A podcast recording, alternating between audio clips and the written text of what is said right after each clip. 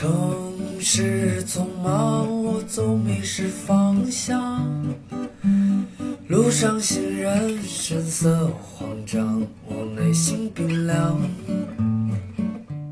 Welcome to another episode of Blow your mind，两个人的公路博客。大家好，我是峰哥。我是简丽丽。你美丽微笑，香香的味道就把我融化掉。我的骄。今天我们给大家讲几个故事。嗯，我先讲一个 warm up 的一个小故事。这故事是我听一个应该是评书还是相声的一个很简短的一个片段。这故事呢是有点像一个《聊斋》这样的一个神仙鬼怪的故事啊。这个背景呢设置是在这个大家理解为古代中国吧，就这么一行人，有点像这个《西游记》是师徒这么几个人，师徒也有点法力啊，就他们在这个旅行。路过一个城的这个城市的一个过程中呢，偶然啊听到这个乡野外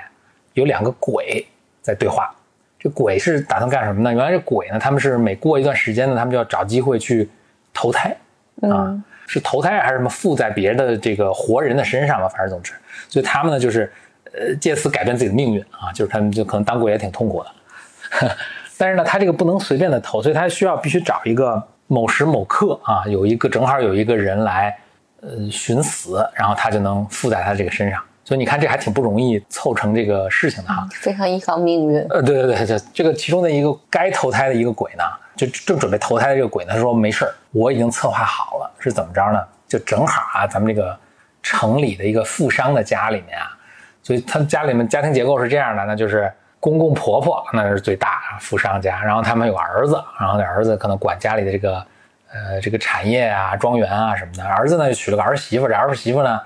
这个当然也特别孝顺、聪明能干啊，等等，所以他们一家其实很和睦。当然很大的一个宅子了，家里什么佣人啊，什么都都很多。那他们家呢，特别家里很有钱嘛，所以就是很多事儿特别讲究。你想，咱们就是古代那种文化特别讲究。然后呢，正好眼眼看着要发生一个事，要要家里有一个大事儿是什么呢？就这个公公啊要过做寿啊，什么七十也不知道什么，就就这种大寿。嗯，这个做寿这个事儿呢，是由这个儿媳妇在操持啊。这个儿媳妇呢。反正就特别能干，然后呢也特别要强，所以呢，嗯、这个鬼儿就说啊，那我就心生一计，我就到什么呢？我就正好他们那天就是要办寿，办寿的时候呢，我就过去给他这个搅搅局，给他使坏，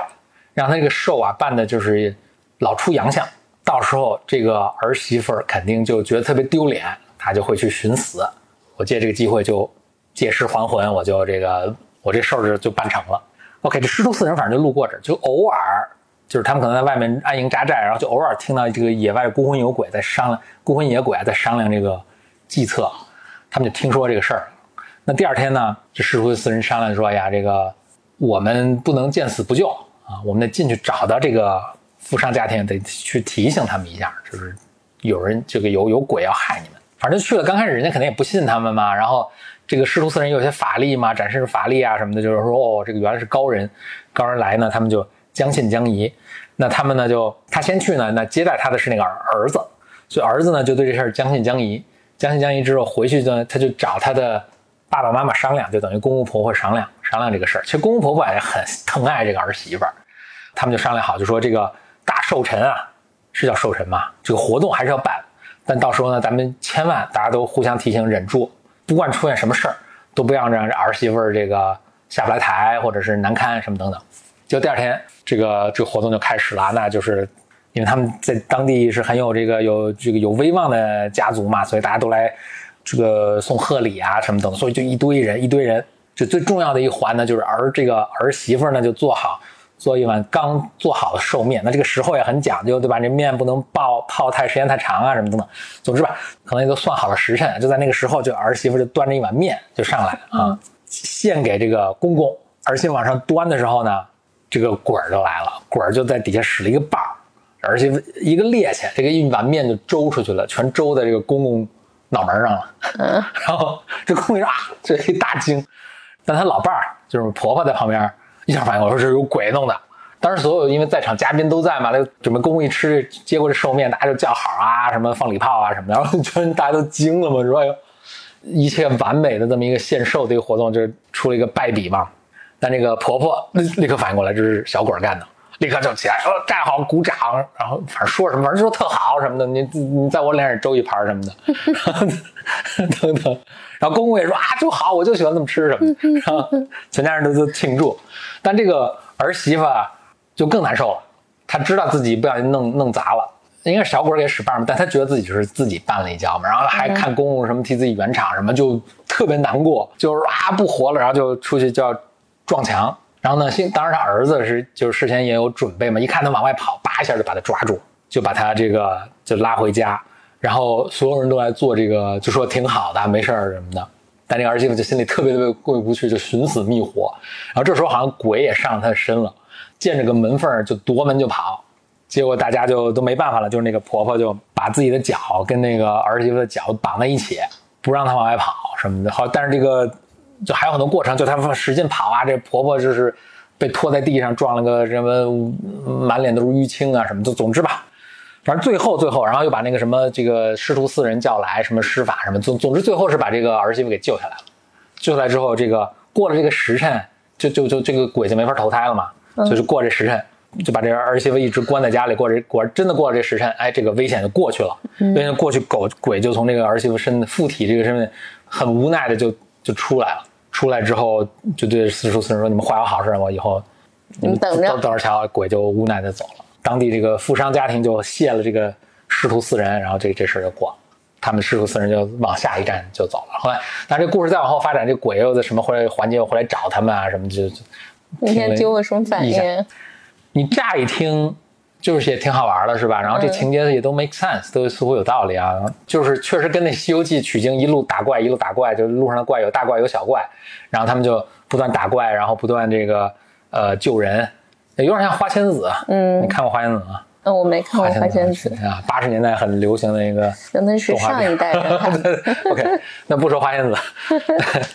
嘟嘟嘟嘟嘟嘟嘟嘟嘟嘟嘟嘟嘟嘟嘟嘟，对对对。但后来我一想，就特别怪，这个故事怪在哪儿呢？怪在哪儿呢？当他们家人知道有鬼要来给家里作作乱的时候，牵扯的四个人，咱不说那师徒几个人啊，牵扯四个人，公公婆婆、儿子儿媳妇儿，嗯，哎，就他们三个人商量，就这个此事只字不跟儿媳妇提，所以儿媳妇不知道，儿媳妇不知道。哦，我刚刚讲的是没有把这讲特别清楚，对对对，儿媳妇不知道，所以他们是他们三个人商量说。不断不论发生什么事儿，我们都不能发火，我们都不能让儿媳妇下不来什么的。然后儿媳妇一直蒙在鼓里，就还是去操办啊、主持啊这个活动。这是很怪，就很奇怪。但我听的时候就没人用，后来我一回味，我觉得特别奇怪。因为你刚才没有讲这个细节嘛，我听的这个过程中，就是儿媳妇为什么就是这个东西她没主持好，她就要自杀以死谢罪，这个事情也很奇怪。对。当然，原来那故事中就是很很，我可能是我没没没有没有交代清楚，就是儿媳妇不知道，就是儿子听说这个是故事，就回去找爸妈商量。爸妈商量就是说，我们这个一定要隐藏这个事儿，然后不要让，就是那天不管发生什么事儿，我们都要保持淡定啊。以及儿媳妇就是寻死觅活什么的，这个就给我的一个什么，就是古今中外大家都有一个，或者说这个故事让我听了觉得，我觉得孕育着一种歧视和令我。我觉得要指出的一个一个什么，就是说，所以比如说他们这个事儿为什么不去跟儿媳妇商量？其实我说儿我我要是儿媳妇，我知道这个事儿，我就我就很坦荡，对吧？我是面摔了就摔了，我甚至可能没人来弄，我还把面拽你脸上呢。他当我说是别人推我的。我想说的是什么？就是很多故事中其实浅，就是他的故事可能本身大家听者也无心，这讲者也无心，听者也无意，就是大家没有意识到他还是对，比如说女性，比如说一些。一些群体，他是还是把你放，反正很脆弱的一个啊，对对啊，你替你可能无法接受这个可怕的事实，是吧？我们都来保护你，哎，对对对对对，嗯。我听你表达的时候，我我我我没觉得，就是我我没有你你刚刚那个视角，但我我的视角是，就是好像好像就是这个女性。我操持这件事情，如果做丢脸了，我就要去自杀，以死以死谢罪。对，好像这才是一个什么应该做这个。对对对对对。这这你讲这个的时候，我想我我我最近看了那个有一个英剧叫《Breeders》，嗯，养育者是个很很有意思剧，而且很轻的一个剧，我是挺推荐看的。就是，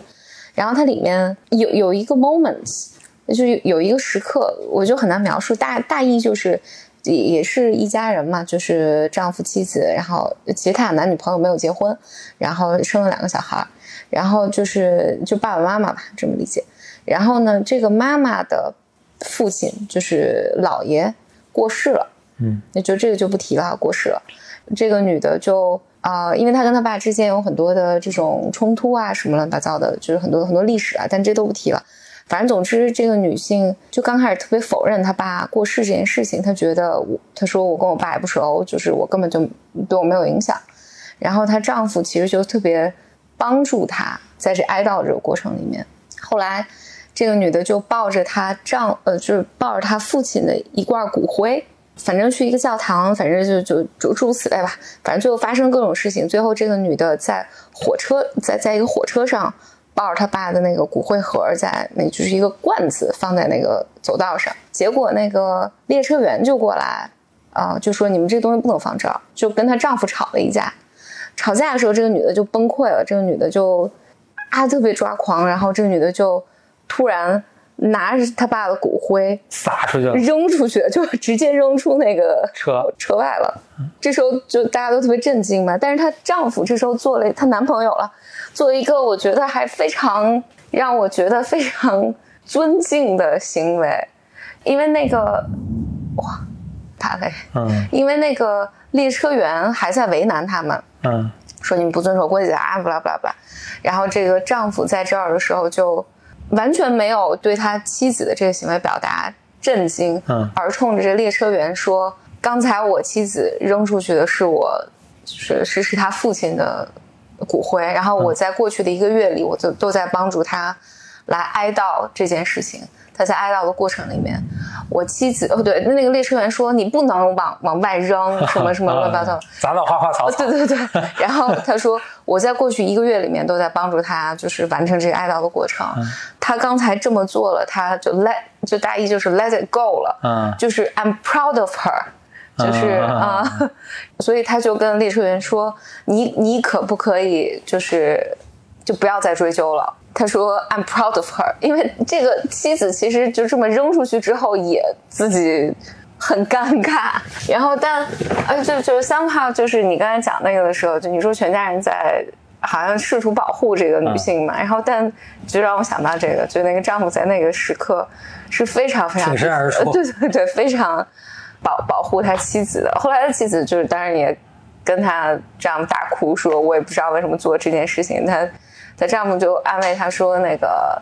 呃，说没事儿，你哎，这这里面有很多前前因后果，就是因为他他父亲本来就是一个就是有点浪荡、非常随意、不 serious 的人，说说现在好了，他他现在就安息在什么 Reading 和伦敦之间的某一块小土地上，也挺好。反正是个这这个是个挺好的挺好的剧，今天我们想就是跟大家分享 我们自己看的故事啊、剧啊等等。除了除了刚才这个即兴分享的这个 Breeder 这个，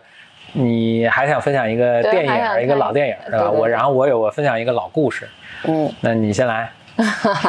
好啊，我我最近 现在外面画狂风骤雨啊，不知道大家能不能狂风听到？暴雨嗯嗯。呃，我最近还把那个诺丁诺丁山情缘，嗯、叫 Notting Hill 那那个电影老电影给看了，应该是九几年的那个，嗯呃就是一个爱情故事啊，什么 Julia Roberts，，Julia Roberts 和 Hugh Grant。呃对对对对对，然后就是个爱情故事嘛，嗯。然后我其实没看过了，但我知道这个特别有名。嗯，我我觉得大家应该可能都看过，但我只非常简单的讲，就是那个 Julia 在里面演一个大明星，当红的巨大的明星，这个电影明星呃，就电影明星，然啊后他的那个男主人公，呃，就是一个书店的一个卖书的，啊一个就是售货员儿嗯啊，也也有可能是一家店的小小小店的老板，反正总之就是他啊现在小老板嗯小老板，然后他离婚了。然后他跟一个就是一个非常奇怪的男的住住在一起，就是那个就共同租一个房子。谁谁离婚了？跟那个就是这这个这个男的，就是曾经有过婚姻，然啊，后离就婚了。小小老板小老板离婚了，然后跟一个男的住在一起。跟 他是一个这个 roommate 啊，roommate，对对，是一个 roommate，就合租合租合租合租的一个 合租的一个小房子。然后大概就有一天，这个 Julia 就走进这个书店，然后售货员也认认出了他，就是这大明星怎么会走进书店里呢？就大明星就进来看书。那个年代好像也没有手机什么的。OK，我是想大明星很忙嘛，他买书肯定都别人帮他买。反正他俩就这么相遇，然后后来，啊、就开始就整个剧就讲他们俩俩俩的爱情故事。它其实是一个非常呃，现在看起来非常老套的剧情，各种偶然，俩人又遇见，然后所以第一次见面，他们并没有产生情愫。那那当然就是这这里面这男主人公眼睛都直了啊，然后但是后来好像所以男的是先先对有有，然后当然这个呃这个 Julia 也给他留了电话电话号码，好像是，嗯我现在有点忘记了。反正他们俩有有就就不管什么原因吧，俩人有了第一次 date。date 呢，就是而且这个 Julia 很主动，就就去参加了这个男的的家庭聚会。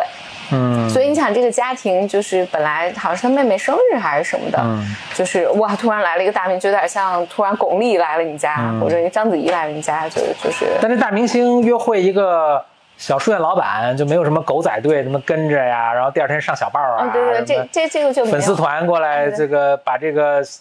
书店变成网红打卡 打卡，这这这这还没有，因为是九十年代，对，然后呃，哎，九十年代恋爱就很无趣。对，然后第一个冲突呢，就是就是他们过了一个很美好的晚上，然后这个男的送 Julia 到他酒店，然后 Julia 就说你要不要上，就是跟我要不要上来看我们家的啊壁画？对对对，跟跟我上楼。呃，但是 Julia 说你等五分钟，我上楼收拾一下，嗯你五分钟之后再上来。然后结果这个男的上去之后，Julia 美国的男朋友来了，在房间里就是给 Julia surprise。那 Julia 都上去五分钟，怎么不是？我以为她五分钟就是把她男朋友赶走，是吗？哦，没有没有没有没有，Julia 不知道，就是 Julia 也不知道不知道她男朋友来。Camera 的视角是跟着这个男主人公，所以男主人等了五分钟，然后然后上去。然后嗯一开门发现她男朋友在，那 Julia 有五分钟的时间处理这个事情，她也没有把这个。那显然就 Julia 她可能也比较也也不知道该怎么办啊哎。然后所以他就很知趣的走了。嗯，所以 OK，那就是揭露了一个之前咱们都不知道的细节，就是说 Julia 在跟去见这个男人去见这个书店老板的时候，那听起来他们在英国对吧？对对对，呃，那她在美国其实是有个男朋友的，对对对或者至少已经知道有一个吧，还有没有其他的不知道。对，然后然后后来这个就他们两个就没有联系了。然后后来到了，我现在就不太记得，就觉得这事不行了啊。对对对，总之他们有 reconnect，呃，又见面，然后他们就是第二次又约会嘛，就是可能事隔一年了，他们就是 Julia 又跑回到英国来拍戏，反正他们又见到了，嗯。见到等等种种种种，然后就是又约会，然后这个好像就反正他俩过得很美好啊、然后这个。女孩呢就在他们家住了一晚上，嗯。而且这个女孩很主动，就主动去他的房间里面，就非常 sweet。嗯然后第二天早上就一切都很美好，结果有人按门铃，嗯，就这个男的就穿了一条短裤就下来了，一开门门口全是记者，啊，就是那个小伴儿，我说那些小伴儿记对对对对者啊。，记者追到这儿了，然后这个这记者还挺知趣的，还等一晚上，反正 然后他没有晚上去了。然后所以所以 Julia 这个就暴怒，暴怒嗯就是说肯定是你或者你的室友啊卖。就是扫了哦这我的信息要不然他们是怎么能找到你的这个小房子这么精准 spot 到我？嗯然后所以 Julia 就非常非常就暴怒，然后就说你害我。但实际上呢，就是他这个就是他肯定不是老板这个小书店老板弄的。但那小书店老板不是有一个那个 roommate 嘛？嗯那个 roommate 就是一个特别随意。那个 roommate 后来说啊，我可能昨天晚上在酒吧的时候透露了这个透跟跟别人喝酒的时候提到了这个消息。那看起来他们的信任也很脆弱嘛，对对对他他都没有多想，没有多探究，就就认定是这个对对对，就你书店老板害我，啊书店老板你害我，你嗯利用我，你你使用我，这是第二次冲突。然后之后就又一年，就这里面有个非常美的长镜头，就是非常非常经典的长镜头。啊，我看过那个镜头。啊啊。啊，就他好像在一个就农贸市场逛街，啊然后这个对对对春夏逛着逛着，对对对，春夏秋冬就过完了啊，所以，但是他始终就这个小贩始终忘不掉这个 Julia，他也不解释吗，没有解释，就他们之间没有任何那什么了。这个听着也很难让人对，后来让人接受，为什么他有这种处理呢？呃对，然后然后结束了，反反正总之啊，就是过去这可能一两年了吧，就他他也无法走出，就是还是就特别爱这个，特别喜欢这个 Julia。嗯然后他妹妹谁就告诉他说，哎，Julia 又来伦敦拍戏了，嗯他们在哪儿拍戏，你要不要去看？嗯然后他就真的去了片场，然后见到了这个 Julia。见他也挺高兴。Julia 说你你晚上有事儿没事儿？你要不等我，我有话对你说。他就去片场等他，结果一个导演就给了他那个耳机，他就能听到 Julia 在拍戏又说话。就有人就问他说，问 Julia 说你刚才在跟谁说话？然后 Julia 就说 Someone from the past，就是 Nobody，嗯，就谁谁也不是。然后这个格兰特就就再一次被 hurt 了嘛，所以这个男的就走了。然后这时候就可能这里面很经典的镜头就是，可能第二天就格兰特就就还在书店里，然后就 Julia 就跑来书店来找他，嗯，跟他说，我想跟你重新开始，嗯，我我之前没有联系你是因为我觉得之前我做的实在是太不好了。哎，不是，他后来搞明白了，说这个小报记者那那那出是他错怪了他是吧？他那他们这个没有交代，没有任何解释。那他怎么会觉得自己做的不好呢？他就说我第一次好像自己有男朋友嘛。那这个是他的事实啊，但第二次似乎不是那么然后所以他就问问这个男的说：“我们俩可不可以重新开始？”嗯，这个男的就说：“大爷就说不行，因为你每次反正总之就我我每次魂不守舍，你老伤害我，对对对对，这个就我我要 protect 我自己不行。”然后这这个罗伯茨就说了一个。这里面最经典的话就说：“你不要忘了，我就是大意，就是我，我只是一个普通的女孩，在请求一个男生来爱她。”然后他就走。最最后的结尾就很像，就很像《罗马假日》的那个结尾。嗯，这个男的，罗马假日最后是黄了呀，他们黄了。嗯嗯，没有没有，就就是也是在一个发布会上。嗯，然后就是。这个罗伯茨这不是大大影星嘛，就是很多很多 camera 啊、记者啊什么的都在那儿，就问呃罗伯茨你什么时候走？他说我今天就离开伦敦，我就回美国了，什么什么什么的。然后这个男的就我回过神儿来，就是还是要追逐爱情嘛，他就能跑到这儿，他就艾特记者，他就问，就当众问这个女的说，如果上次你约会那男的问你可不可以再重来一次，嗯，什么什么的，然后这个女的就。就等于当众答应了他，OK，嗯，说会永远留下来，然后大家就哗哗哗，就好像是一个特别 perfect 的结尾，这是整个电影就结束了。就我讲了这么长啊，但但我我主我主要想讲的是，呃，但是你看起来是个特别美好的爱情故事嘛，但我在想，如果这个性别兑换一下，因为显然在这里面是有一个巨大的权力不平等，这是一个。你是指说大明星和一个普通书店小老板？对对对，嗯，就是一个巨大的权力不平等。然后呢，显然就是没有人能抗拒女明星的魅力嘛。嗯。然后，如果这个就现在你把这角色互换一下，如果这是个男的，男的大明星，大明星，或者是一个男的那个男男性的，或者特别成功的一个男大 CEO 啊，然后这是一个特别普通的。打工的一个小女孩，哇，那肯定这是渣男，对吧？你自己有女朋友，然后你还来勾搭他，然后没事儿你就来勾搭他，然后你又不 serious，这个情节就不太 work 了，是吧？对，完全不 work 啊。然后我我当然后最后来一句说，我只是一个男的普通的男生追求爱情，对，这个这要被打死。对，嗯，所以就这个电影里面，好像把把罗伯特，就是把这个女明星的这个形象也刻画的很脆弱，很脆弱是，就是他他们在，就是他也表达了，就是他当明星，反正就 suffer 很多，就付出很大的代价，包括好像她前面那个男朋友也是个花花公子，然后就是，嗯，她特别被特别被伤害什么的，就好像。好像被放进这个女的一个 powerful 的女性，她还是一个受害者，不知道为什么。嗯，尽管她的她的那个地位和权势远远的在在这个感情关系关系里面远远的大于这个男性，甚至你如果真的看的话，我觉得他就是在欺负这个，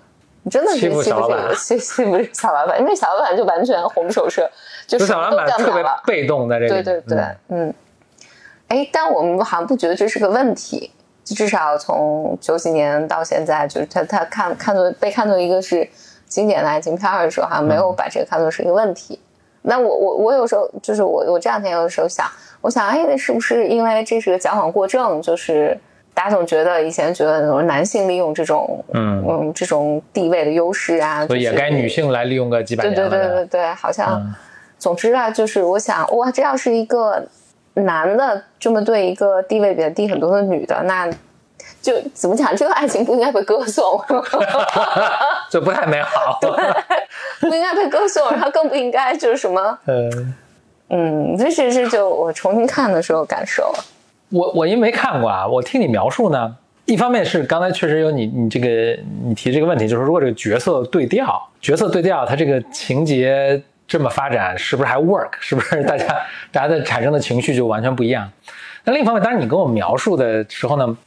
我多少也也确实有一点感觉，就是说这个这个这个里面这个女性这个角色是给人一种，首先第一点啊，我先先说这个，我觉得这个，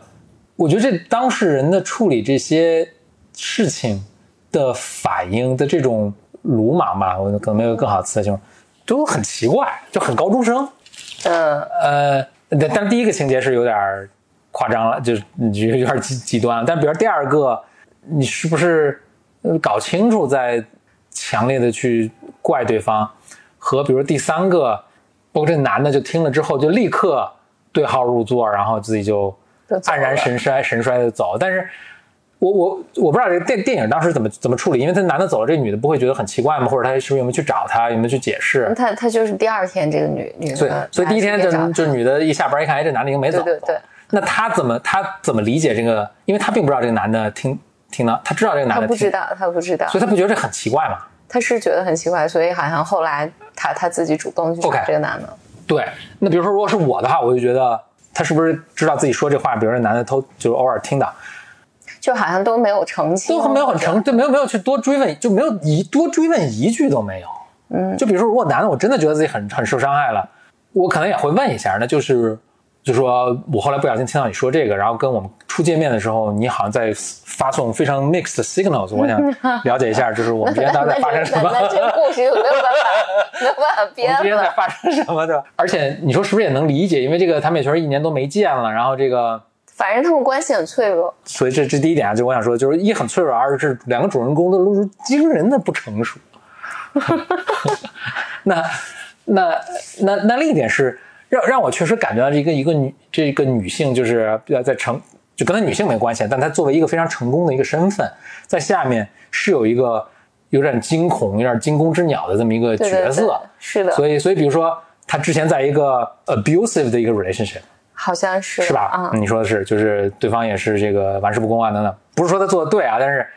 他在一个 abusive 的 relation，就是一个有害的 relationship 中，突然在这儿比如碰到一个情投意合的，那怎么办？对吧？我并不是说他做的对啊，但是你就你似乎就觉得啊，好像可能换你在那儿，你是不是也觉得是个很为难的处境？然后第二个，他可能就是整天第二个情情节就是他整天可能一整天被狗仔队对对对吧？甚至他以前可能碰到过这种类似的情况，对对对，他这个是之前被坏人利用，对吧？被坏人利用，就是跟假装跟他约会，然后他也真情付出，然后坏人就是把这个一转手卖给小报，然后拍点什么照片什么的，对吧？对所以呃你感觉哦，这也是个受过伤害的一个人，对对对，他他里面很同情他，他里面整个描述这个女性女明星，就虽然她高高在上，但是她其实是承担了非常多的东西，然后包括什么，还有人拿她裸照什么的。但是呢，啊对对对每次都是她特别脆弱的时候，她就来找这个男的。嗯嗯，呃，对，我觉得整体就感觉这男的是个备胎，就是那就是万年备胎熬成了熬成了 对对对，熬成了这个什么主胎了，是吧？然后第第三个，第三个我觉得可能也是，就是嗯突然他找来，你内心哇小鹿乱撞，觉得这是我要退隐江湖、金盆洗手跟他过日子。突然来了个你可能工作上也并不熟的一个人，就是问你说是谁，你也不是说两，就就你说两句把他搪塞了，这是很正常的嘛？对。难道我会跟他说啊，这就是我的未婚夫哎？，不可能嘛，哎，对吧哎？这这个就 exactly 是呃，就是他他去找这个男的书店的时候说你昨天走了，然后这个男的就说啊，我我能听到你说哦，所以所以他还是还是有啊这个事儿啊。然后这个女的就很很自然就说说是一个就是不相干的英国男演员，你你期待我跟他说实话吗？我不会跟他说实话的。哇，你看我这共情能力多强！没看过这片儿都，看着片儿都把情节脑补出来所以其实还挺让人觉得，就就你你你能感到他后面的底他底下这种惶恐啊，这种害怕呀、嗯然后怕失去和怕被伤害，呃，你对他产生一种同情了。但是啊，说了这个是，我还是那。你不由得不说，就说这个人的情感关系的这规律 pattern 是挺让人担心的。是，对吧？他你也你也很难指望他这一次之后他就彻底被修复了，或者被被被治愈了吧，嗯然后他们就幸福的过了。我估计他们这他们这婚姻生活中这类似的这个事儿还得三番两番两不停的发展，对所以并不是一个理想的一个伴侣。对就换句话说，就是回你那个，就是说他们他们这个爱情不值得被歌颂，不不是不是不是不是大家应该去追求的但。但我觉得仍仍然就是，即便是这么想，就在这个故事里，你看的时候都还挺合理的。就是你也看到啊，一个大明星他其实也很很苦，嗯，然后他总是被追踪啊，什么就是他他有这种。呃，他不是有被害妄想，他是真的真的被被害啊啊，所以他就是惊弓之鸟，所以他他就他会不断的来伤害他和这个男性之间的关系啊什么的，这全都是理由，嗯，但是仍然不妨碍就我刚才说的这个观点他，还是去伤害那个不对停的，如果如果你把他反一下，反这个男的，这个男的说啊，第一次我有我有我在美国有女朋友，但是我还是邀请你来，我跟你 date，跟对，你因为这个什么那个女朋友。是老 abuse 我，对对对啊，大家觉得你 你是有病吧，对吧？然后，然后第二次嗯就是哇，你突然就说你你图我的钱，你你你嗯你使用我，嗯你利用我，怎么怎么着了？就是嗯，大家觉得你你这这个男的有问题，是这个男的就跟别人说说，那那就是我随便认识一个人，那你也气死了，对吧？就是你你仍然是你换到一个男性的时候，你肯定觉得哇，这男的太渣了，嗯，那就但但很神奇，就是就他他仍然作为一个很可能因为他是 Julia Roberts，所以他怎么着的和和这个和这个这个这这个这个男的叫什么？Hugh Grant 好像是 Hugh Grant，、嗯。对对对，所以他他他在电影里也叫 Grant，不不是，我不记得他俩在电影里的名字了。所以如果或者或者说一个人在生活中他是一个 Hugh Grant 这个角色，嗯，不管男女啊，他在一个 relationship 中，所以这个人不不就是对方可能有非常合理的理由，只要听起来合理的理由，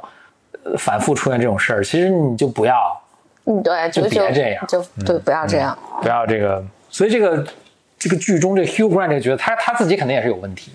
他为什么这个人这样，他还老念念不忘这个？对，当当然在这个剧里面，当然，当然对方是 Julia Roberts，所以你可能也能理解啊嗯，。对你，你看这个这个 Hugh Grant 这个角色，他显然是更情感上更健康的一个人嗯，很稳定，对对对，很稳定，坚如磐石，对对对，很稳定。永远在那儿。这是备胎的必备自我修炼的这个。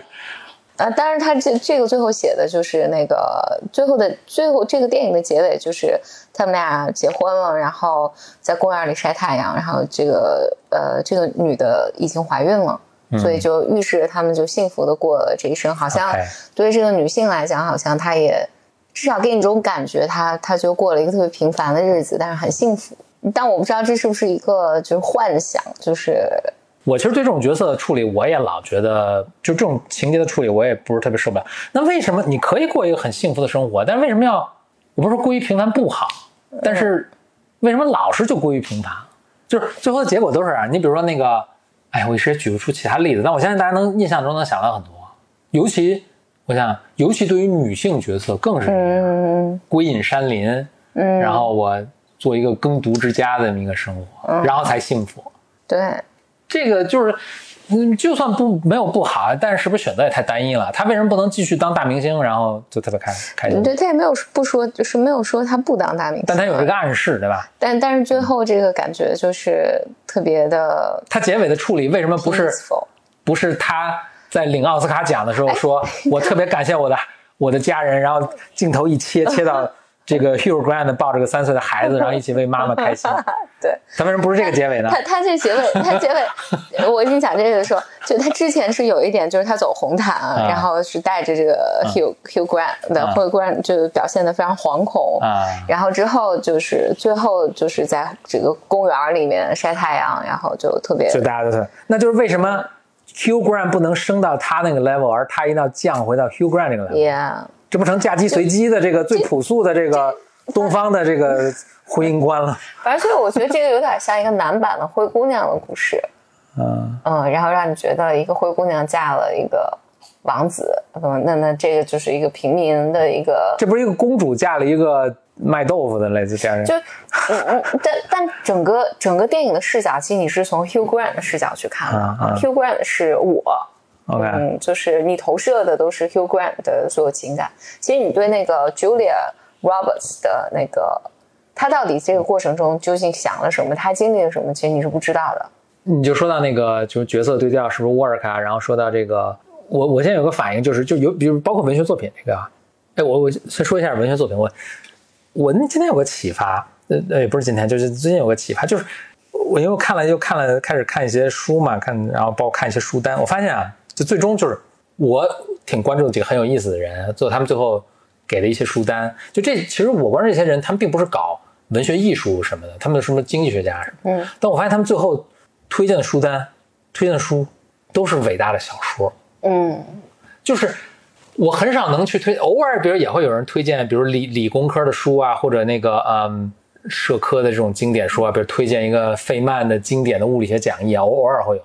但真正永远长，比如说我相信过两百年，可能费曼物理学讲义也没人看了，就跟牛顿的那个呃这个数学原理。那当然很经典了，但是现在你确实没法看了，因为这个这拉丁文真的是真的至少原文你没法看了。而且我们对理科的这个是进步了，这个很多东西改变了。当然，牛顿经典物理还是还是 work 的啊，就是比如火箭上天线还是用这个，但是我们在理解和教学上面其实是跟牛顿很不一样的，对吧？就我们对这个理解其实是怎么说，就是是顺滑了很多，那么说。但是经典不变的，就伟大的文学作品是永远不变的。嗯你还是多读莎士比亚，你还是看《战争与和平》，你能你你大概想一想，只要人性没变，你再过五百年，大家还会读这个。嗯所以什么经济学家最后就是，你经济学其实研究的是人性，那最后说就是说，哎呀，你看某一个经典的经济学著作嘛，也许可以看。其实，哎，你你你看《战争和和平与和平》也行，嗯，就是最最终还是伟大的文学作品，是一个最最有最有力量。它是最有力量的，嗯，对，所以所以说说回到这个文学作品，所以文学作品，我觉得是现在不是那不仅仅是一个角色兑换的问题啊，就比如说像我刚才说，就是它其实还是有很多你说套路或者约定俗成什么的，就是比如我觉得现现在是有一个嗯质疑，或者至少我们有一个新的视角来看，比如说比如说以前看的，就是我刚刚说那个鬼鬼魂上身那个故事。就可能以前讲的很很自然，但我们现在听，就是比如这个事儿，为什么不就大家全家人坐在一起商量一下，对，而且为为什么要瞒着儿媳妇？对然后儿那为什么儿子为什么要动不动就就动不动就就寻死觅觅活活？就现在看都很奇怪。然后包括这种角色，就是你多看几个，你确实会关注，哎，好像对女女性的这个最后成永远王子跟公主永远幸福在一幸福一起生活的时候，这对女性的概念意义和对男性意义是很不一样的。就是这个角色对调似乎也也不 work，至少很多就哪怕到进到九十年代的文学作品，我们都能看到，让我们现在看起来觉得很。就我们现在能跳出九十九十年代过去三十年，我天，就是过去咱们这个世纪呢，那我们跳出那个框架看，哎，觉得有点奇怪的一个、嗯一个，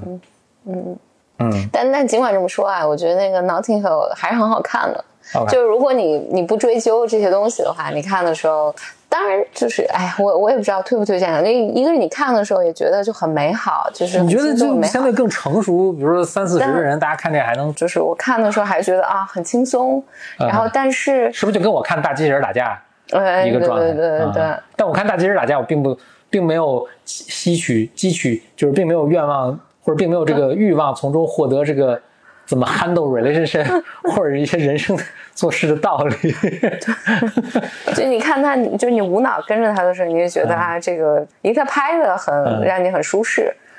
呃，但但是我现在想，就是因为我最近在看，呃，一个是那个，你看我的我的品味变了，一个那个 Breeders，嗯呃，我觉得那个就是很逗，我就看了经常就是把我逗哈哈大笑。另外，我最近在看那个呃 Barry，是叫杀手，啊他第一季叫杀手巴瑞。喜剧是啊、啊，喜剧就很逗。嗯但但我我在想，就是是我我我我只拿拿这两个和那个就是这个 Not Notting Hill 对比的时候，确实质感是不一样的。就是你的这个 Breeders 和这个呃 Barry，虽然他们也都是比较轻松的剧，但是他们的编剧和整个结构是要复杂很多很多很多的。那就是过去这几十年，现在整个的电影这个视觉的语言，视编编剧觉语言剧语言都变得本就都变了就是变了很多。嗯，就以前感觉是非常清汤寡水，怎么讲呢？就是密度没那么大的。而且没有没有很多转折呀、多线程的剧这个叙事啊、翻转啊，啊，现在这种就特别多，对，好像你脑子不够快，这反应过来这谁跟谁，这对是对对，就是哪条时间轴上的故事 在对，嗯，但人家就这个 Barry 这个剧是非常特别的一个剧，我我还没有什么好的语言描述它，但是不管是谁导演的，我觉得这个人的幽默感是极强的，是极有极有幽默感的一个人。嗯，OK，最后我再分享一个，这个故事是今天临时读到，然后我让我特别感动，就分享。这个故事我读着读着居然读哭了。嗯啊、很久没发生过的事情，是个短故事，而且大家应该都读过，应该这个是咱们的，至少我上学的时候是课本里的，我忘了初中还是小学，叫《快乐的王子》，Oscar Wilde，奥斯卡威尔德，嗯，快乐王子，一个童话故事。欧洲的一个城市，这个背景大概是在啊，我觉得一八几几年，就是似乎啊给人感觉一八几几年这么一个状况。然后市中心呢有一个高高的一个这个叫什么呀？这个就是喷泉坐坐不坐台一个台子，嗯嗯一个台子立的特别高，就是像欧洲那种城市嗯的的台子上面立了一个高高的一个雕像。嗯这个雕像呢是一个王子，这个快乐的王子。这个王子带着把剑，剑上面有一个大红宝石，然后他眼睛是，反正也是两块宝石，然后身上全是金盔金甲，嗯金盔金甲，哦，我好像记记得了，肯定的肯定啊想好像，快乐王子。我我我当时课本读的时候就特别感动，我这次读不知道是不是岁数大了，感动的更更感动不行。所以快乐王子这故事是跟这个快乐王子相关，但是这个它是刚开始是从一个 swallow 这叫什么燕子开始讲，嗯。啊、就讲一个燕子飞啊飞啊，它它这个燕子在就现在是在北欧嘛，但是他们接下来要飞到南边去过冬，就冬天已经、嗯。已经其实已经来临了，这个燕子已经就它的伙伴都已经飞走了，嗯但是他因为什么原因就是也还留留在了后面，但他呢马也决定马上就要就要走了，因为天越来越冷了，所以燕子就就飞就是从从北往南迁徙，就飞哎就就今天落到这个城里，在城里就找哎我在什么地方落脚呢？哎就看这个高高的这个雕像，这个不能算雕像，这个塑像上面，嗯它就落在了底下，停在了这个快乐王子的这个脚边，就准备在这睡觉了。明天一早继续启程。就刚躺下呢，哎，就掉下一滴水来。这燕子说：“哎，这就奇怪，这么天气这么晴朗，为什么掉水？”哎，说又掉下一滴水。他说：“这个雕像，王子的泪水。对对对对对，他说这个雕像这个不能挡风遮雨有什么用？我要走了。”就正在这时候，哎，叭又掉下一滴泪水，呃，一滴水啊！这这个燕子就上来看个究竟，就看见王子这个泪流泪流满面。燕子说：“哎，你你不是快乐的王子吗？你你为什么这么难过？”王子说：“说说我以前还是人的时候，我是住在皇宫里，每天开舞会啊，然后我这个皇宫周围就是高墙大院，我也不知道外面在发生什么，每天都特别快乐，所以他们管我叫快乐王子。然后等到我死了之后呢，他们把我塑成雕像呢，放在这里。我现在能看到我这个这个整个城，这整个城市是我的领地嘛，我能看到我这城市里发生什么，我看人民的疾苦，我很难过，所以我就悲从中来，不可断绝，所以就流下了眼泪。那个王王子王子就就就就跟燕子说：“燕子，你看那么远远的一个地方啊，反正就一大堆描述啊，都很美啦。这威尔德的语言都特别简，这这是个儿童故事啊，嗯童话故事。说你看在那个远远的地方有一个破旧的阁楼，阁楼上面是一个一个妈妈，是个是个双手都红红的受伤，因为她是个裁缝，她在给这个宫里这一个一个美女这个订了一个裁，这订一件美丽的衣裳，她在给她缝，然后要沾满花啊什么的。但然后他的孩子呢，孩子生病在这个呃角落就想吃一个橘子，但是他们家没他们家没有，只有清水，孩子还发烧。然后这个妈妈现在很绝望，说我我太难过，说说燕子燕子，你你帮我把这个我这个宝剑上的红宝石抠下来，给这个送给这妈妈送去。燕子说：“哎呀，这你太为难我了，这个我马上要走人了，这个天太冷了啊什么的。”然后燕子也有一段特别美丽的描述，就古今中外也都是。他这个文学作品，其实你你有你看到有些它跟情节没有直接关系的地方，但是特别特别动人。就安插在这儿，这这是我我可能因为我这个文文学的悟性就差一点，这我读了很多书之后才体会到。燕子说：“我马上要去飞到呃埃及，说我的朋同伴们已经在那儿了。明天早上他们会在尼罗河上面上面飞，然后河河旁边的鳄鱼会出来饮水，然后他们会飞到金字塔上，然后里面埋葬的是法老的尸体，法老的已经浑身干干枯的皮肤已经干的像这个枯叶一样，也是一大堆唱唱歌一样的描述，说他们在等我。王子说：“你就多待一晚上，帮我这个忙。”燕子说：“也行啊。”燕子就抠下这个红宝石，然后呜就跳到那个，就飞到那个妈妈妈坐在地方。他把这红宝石呢，轻轻地放在那个什么上，桌子上，然后他绕这个孩子飞了一圈，还给他扇风啊什么的，让他帮他降温什么。然后燕子就回来了，他就在这个快乐的王子脚边呢住了一晚上。第二天早上起来呢，燕子又就在这个城里转了一圈，然后到河边洗了个澡。什么河边有一个鸟类学教授，一看说：“哎，冬天还有燕子，就是很吃惊。”就 写了写了一写了篇论文发表，然后论文里面都是特别大的词儿，就这些细节都特别，就是都是特别大的词儿，然后别人老百姓都读不懂啊。然后燕子晚上又回到这个快乐王子身边，说：“我来向你告别了，今天我要走了。”王子说：“啊，燕子，你看，又是远远的地方有一个穷苦的书生，他现在在奋奋笔疾书，在写一个剧本，这是因为这个宫廷里大剧院这个剧院的这个。”这个 director 剧院的这个 director 导演导演啊，反正让他赶紧写这个，但是他现在穷的，是冻的手都这个家里生不了火，手都冻僵了，也写写不出来。你能不能再帮我个忙？你把我这个宝剑上的，啊不是，你把我眼睛上的一块红一块块宝石，嗯，抠下来，去送给他，这样他就能买晚饭和这个呃柴火，这样他就能够取暖，就能够把这个剧本写完。燕子说这怎么行？一是把你这弄了，你不看了瞎了吗？二是我明天就要去，他就又唱一首歌。我明天就要去埃及了，在埃及，我的伙伴们他们已经将飞到什么另外就下一个下一站，然后那儿有什么样什么一望无际的稻田啊，什么样的蓝天啊，然后骆驼在边上走啊什么的，他们在等我。王子说：“燕子，燕子，你就再帮我一个忙，再多待一天。”燕燕子也就被说服了，因为他真的也很爱这个王子，就抠下这个一一只眼睛，呜呜就飞到这个。书生的这个这个书生当时已经很绝望的扒着头已经睡去昏昏睡去，这燕子偷偷进去把这个宝石也放在旁边，然后就又飞走了。然后这个书生一旦醒来的时候，哎，看着宝石说啊，有人欣赏我的才华，他们肯定是在我睡觉的时候偷偷的把这个礼物给了我。那我现在，我我现在可以拿它换钱，我可以完成我的剧本了。嗯，燕子回来，然后第二天早上他又这时候他又干了什么？反正他也是又在城里飞了一圈，然后有好多麻雀看到他们。啊，麻雀都很有礼貌，就说：“哎，又来了一个贵客什么的。”然后燕子也很开心。燕子晚上又来向这个道别，反正又又来这么一趟，然后向这个快乐王子道别。呃，王子说：“燕子，燕子，再帮我一个忙，你看我们这个下面的广场下面有一个卖火柴的小女孩，她每天必须把这个火柴卖出去，把钱带回家，她爸爸才不会打她。那今天的火柴不小心掉到沟里了，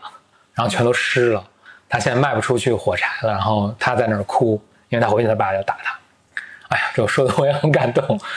然后说说燕子燕子，你帮个忙，你帮我再摘下一个一个呃我的另一只眼睛，送给这个小女孩。燕子说啊，这你不就全瞎了吗？这我我干不了，而且我即将飞到 飞到 Egypt，飞到那个埃及去。我的伙伴在另一个什么地方，他们反正我朋友在等我，然后他们在看这样的一个温暖的一个遥远的一个国度。我已经迟了很多，就是我我必须要走。王子就说：“燕子，燕子，你再帮我一个忙。”燕子叹口气，就又把这个眼睛摘了下来，然后下飞下去给这个女孩了。然后女孩说哭，哎，突然觉得手里有个东西，给她看，说：“说啊，好美的一块玻璃啊！”因为她不知道这是宝石，她就笑着拿着这个回家了。嗯，就是燕子就飞回来，飞到快乐王子旁边，就跟王子说：“说你现在也没有没有宝剑了，你也没有宝石了，我永远不会离开你。”嗯，然后第二天，就燕子就。白天他就在这个城里，所以天越来越冷了，他就东躲西藏，然后去什么面包店捡一些面包屑吃啊什么的，然后回来呢就跟王子就在王子耳边给他讲他以前看到的远遥远的地方的各种各样的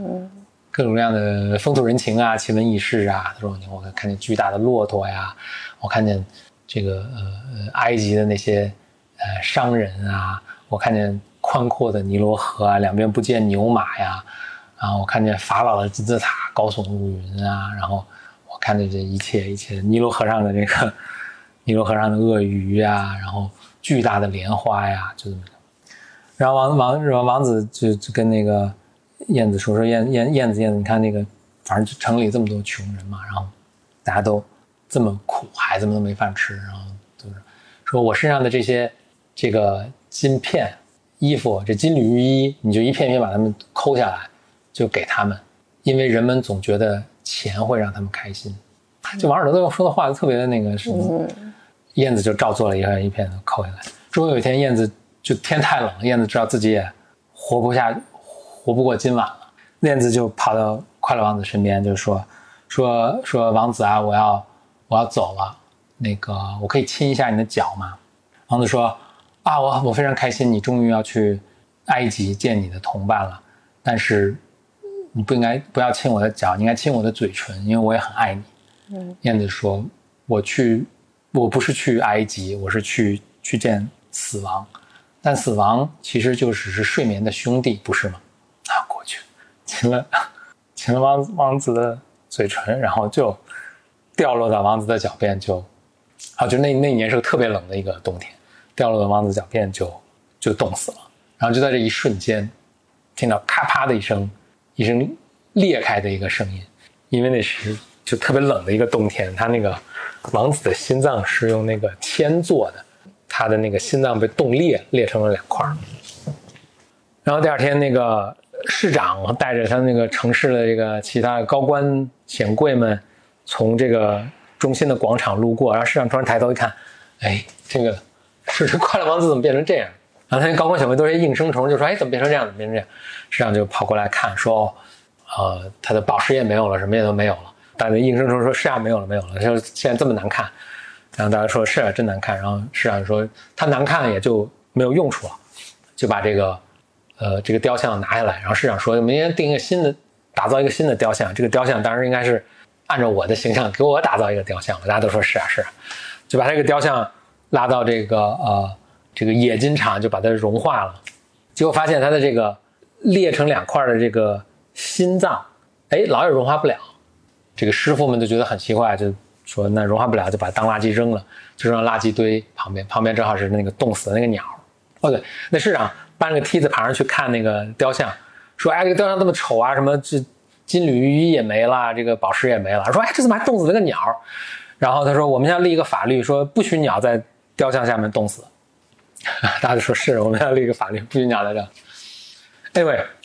所以就把这个鸟和这个这个它冻裂的心脏都变成垃圾扔在了这个垃圾堆堆上。然后话锋一转，上上帝对他的天使说：“说你到这个城市，给我带来这个城市最美的两样东西。”他天使就来到这个城市，带上这个鸟的尸体和这个裂的这个 王子的心，就带回到了这个上帝身边。上帝说：“你做的很好。”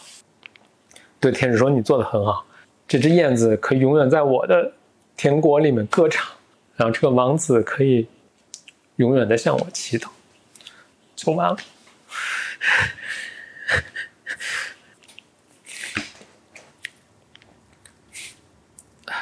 我其实刚读的时候还还 OK，但我读到最后上帝那个那段，我都，而且我有印象，我们的课本里面是没有上帝这段的。就是冻，应该就是让鸟冻死那嗯。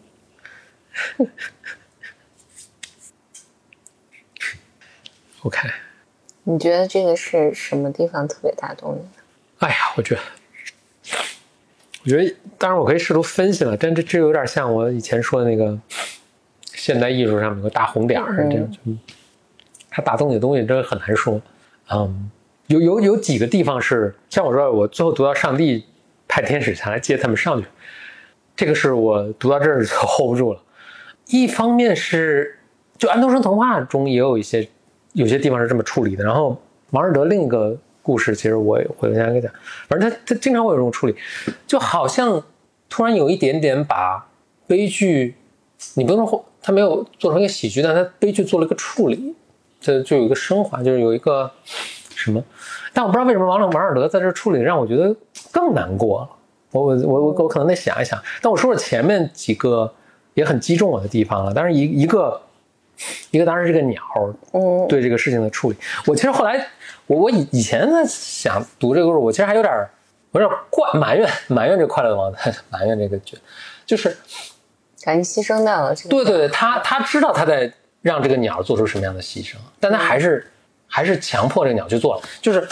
就是那个那个英语里的故事，其实是鸟说我我不能这么做吗？那个王子是说 do as I command you，就是就好像我命令你去你去做。那我说你为什么不能 command 这个鸟去飞走呢？嗯。这这我不是说这这是感动我的地方，但是我这是这是这是我的我的一些读这个故事中的一些一一些一些心情。然后当然这个鸟的这种自我牺牲，它是一个完全就王尔德对鸟类的处理是一个非常奇怪奇怪故事。还有一个还有一个故事叫夜莺和玫瑰，我回头再我找机会跟大家讲一下。他故事中的鸟都是一个为爱牺牲的一个角色，嗯。而且都不是有任何要求，我都不需要你爱我啊！就这种，就是他们，就是这个鸟的这种付出，就是有有时候让人就非常，就是你非常难以理解，但它又有一种强大的力量，就是这就是特别，你觉得很伟伟大这个词合适吗？就是就一种值得歌颂的爱情吧。我们今天主题就是，我觉得我可能也很难做出来，我也并不提倡大家这么去做。但当你知道世间有这样的，我我觉得这就不是爱情了，就是爱。对对，是爱情，不是爱情。对对，是爱。包包括，因为你你刚才说，就是当他把他的眼睛都拿走，他说：“你现在没有宝剑，没有眼睛，我永远都不会离开你。”嗯嗯，所以就非常的，Yeah，嗯，就，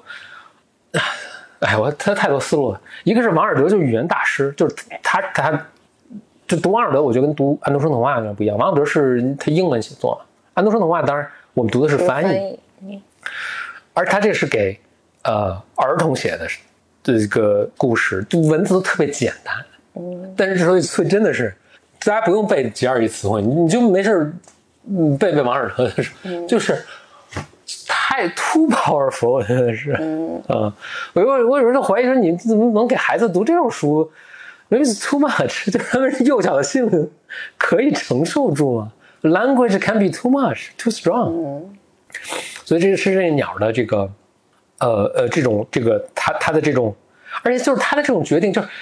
啊，它前面就描述埃及美丽温暖这种各种好玩的事情，我的同伴，然后它突然就决定我要永远在这陪你，嗯，然后他也知道自己熬不过这个冬天，嗯，哎呀。还还还有一个地方就是，那这可能可能是好的作品，就它的意思并不是那么明显，你不知道他这么说是什么意意思，但是就是仍然像一车板砖一样击中了你。小女孩就突然睁开眼看，她说：“哎，你看，好好好好看那块玻璃。”嗯，就她并不知道这个事情的这个东西的分量，就是一方面珍贵，那说真的很珍贵，但另一方面是这个鸟付出它的生命。嗯，还一个是。就王尔德，就是那个王子说：“你你把这些金金片、金片子、金缕衣都拆下来给人们，因为人们总觉得财富会让他们快乐。就你看王子，呃，也也许王子有大智慧，他知道财富并不让大家快乐。嗯，但是这是他唯一能做的，或者他在给别人以他们想要的东西，或者是即使是徒劳，我也要和这个世界做一个挣扎。”你也不知道，其实就是就就王 王子跟鸟在这个冬天就都牺牲了。我以前一直的印象就是，OK，他们就牺牲了，然后他们被扔垃圾堆里，然后就大家就遗忘他们。再过来年，穷苦的人们还没还是穷苦，然后大家还是嗷嗷待哺，还是什么，然后立上了一个市长的雕像。我可能我本来以为结果是这样，就我我印象中这个故事也是这样。我今天再读，才突然发现这个故事结尾是这样。但我确实更喜欢这样的结尾，就是。就前面所说的，就这一切，就是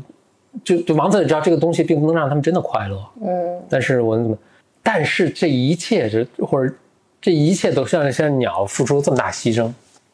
但当这一切都看似乎就一个徒劳，或者就是这片儿就这这页就翻过去了，然后就就 over，他们就问上帝记得他们，嗯，上帝对天使说，你带这个城市最美的两个东西给我，天使就我脑子反正就有一个图像，就是。就是跟北欧的那种城市那种冰冷，然后都是垃圾，然后不起眼的地方，一只冻死的鸟和一个呃这个畸畸形的一个 对一个一个新一个新型的一个铅块，哦，一道金光呀，天使呜呜过来，就非常小心，非常呵护，因为他知道是多么珍贵，然后把它带起来，哦，我们回到天堂。然后上帝说：“你做的，你选的是对的，你在这永远歌唱吧，你在这里，啊，就是非常 powerful。这这个这我不知道是不是是不是欧洲的一种审美？你看安徒生童话有个很有名的故事叫《老谢树的梦》，我以前在播客里讲过。它有个类似的一个什么，就就是可能改天再详细讲。但是讲到这儿，就是说这老谢树也是一个天寒地冻，然后狂风大作。现在这个雷鸣电闪停了。你看老谢树做了一个梦，梦见自己一飞冲天，冲向了天堂，然后自己的每一个枝杈像这个伸伸起的双手一样，然后在迎接着这个上帝啊，这什么？啊，第二天早上起来之后，丹麦人民说：“哇，这是百年一遇的大大大暴风雪。”然后看起来这个老谢树在黑夜在半夜中已经被连根拔起，躺在地上已经死了。啊，不知道是不是北欧就是或者欧洲他们这种强烈宗教传统的一种或者一种神学的审美的这种观念 下，的这是不是这么一种归宿或者是某种审美、某种意义、某种是对世间的这个是非道德的一种观念，融化在这么样一个故事故事中，然后。就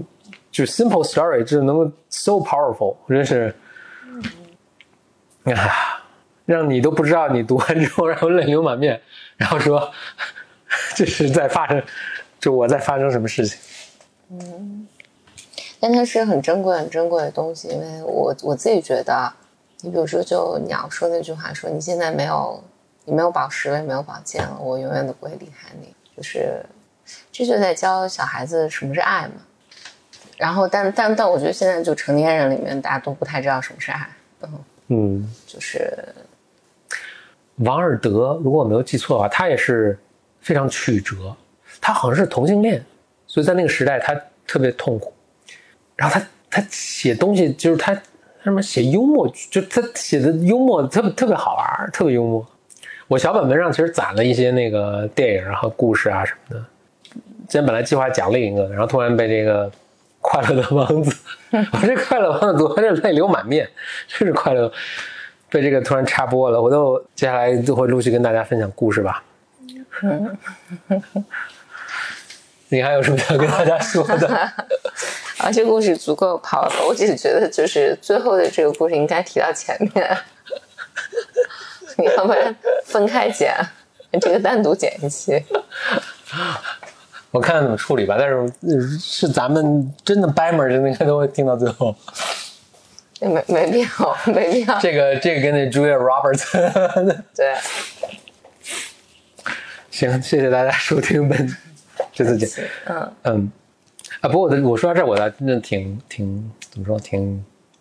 挺幸运。我觉得咱们咱还有这么播客的这么一种形式来来跟大家分享这。其实今天我本来我读完这故事，然后就。因为读到最后，就是波峰就就就就就就泪流满面了。嗯，我这是真的，因为在朗诵这个这个故事啊，就在读有声的读出来这个故事，读到后来有点哽咽了。然后因为简历在旁边，我觉得有必要跟他解释一下发 发生什么事儿。嗯，那简历说：“那我们来录个播客。”但是就是如果没有录这播客，我可能就当时自己自己消化一下这事儿。我但是一录播客，一是我我思我的我的想法可能也用语言表达出来的，然后。这个我自己印象也更深了，好啊，那我们下期节目再见。好呀，拜拜拜。我的骄傲已不再重要，说一声你好，紧张不得了。你的脸上写满了。